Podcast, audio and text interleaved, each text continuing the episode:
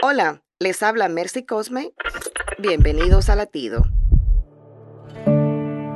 Hace un tiempo vi la película El Titanic, la triste historia de una pareja unida a pesar de las aguas heladas, la oscuridad y la incertidumbre.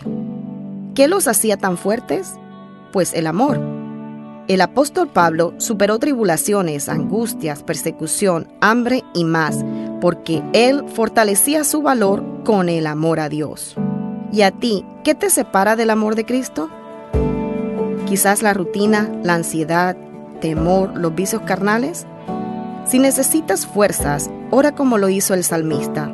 Señor, por las mañanas hazme saber de tu gran amor, porque en ti he puesto mi confianza. Señálame el camino que debo seguir, porque a ti elevo mi alma. Latido les llega a través del ejército de salvación.